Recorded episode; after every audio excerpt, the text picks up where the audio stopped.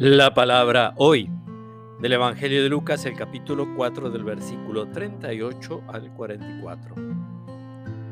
Al salir de la sinagoga, entró en la casa de Simón. La suegra de Simón tenía mucha fiebre y le pidieron que hiciera algo por ella.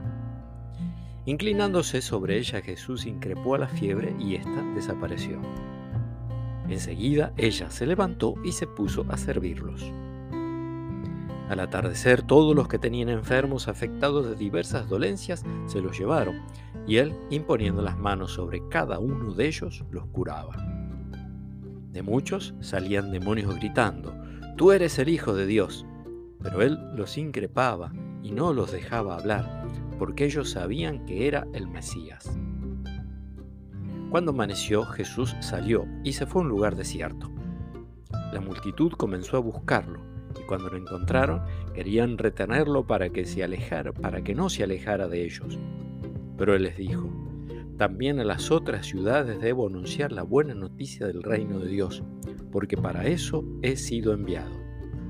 Y predicaban las sinagogas de toda la Judea. Palabra del Señor.